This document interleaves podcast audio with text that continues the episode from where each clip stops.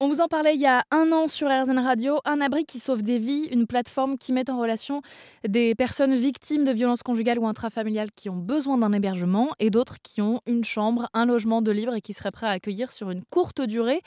Cette euh, solution, elle a été créée par Charline Péculier. Bonjour Charline. Bonjour. Est-ce que vous arriveriez, trois ans après le lancement de votre euh, solution, à faire un bilan sur euh, ce qui motive les abritants à accueillir chez eux euh, des inconnus finalement qui en ont besoin? Soit des personnes qui ont été victimes de violences, euh, qui connaissent bien le sujet et, qui auraient aimé avoir cette main tendue avant. On a aussi des personnes tout simplement qui sont très sensibilisées à la cause. le confinement aussi a, sensibilisé pas mal la population.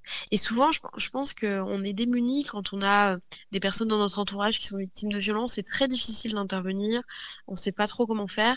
Et là, je pense que c'est des gens qui se disent, enfin, je sais pas comment intervenir de manière générale. Là, je sais le faire très concrètement. En fait, c'est ça qui est bien avec euh, avec un Amax of Davis, c'est que c'est très concret.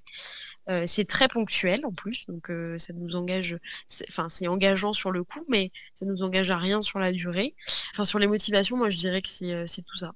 Vous avez déjà organisé une centaine d'hébergements via votre plateforme. Vous espérez être à l'origine d'autres, ce qui veut dire qu'il y a des besoins aujourd'hui en France.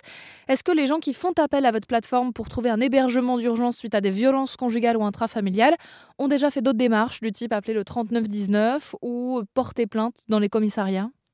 Oui, oui, oui. généralement, on n'est pas le seul point d'entrée.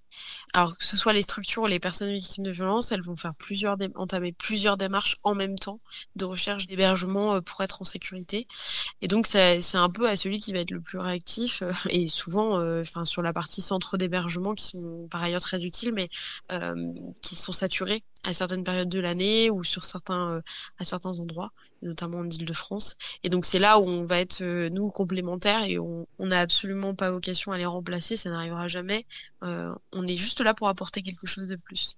Et on rappelle le site internet unabri qui sauve des vies.fr. Merci beaucoup Charline. Merci à vous.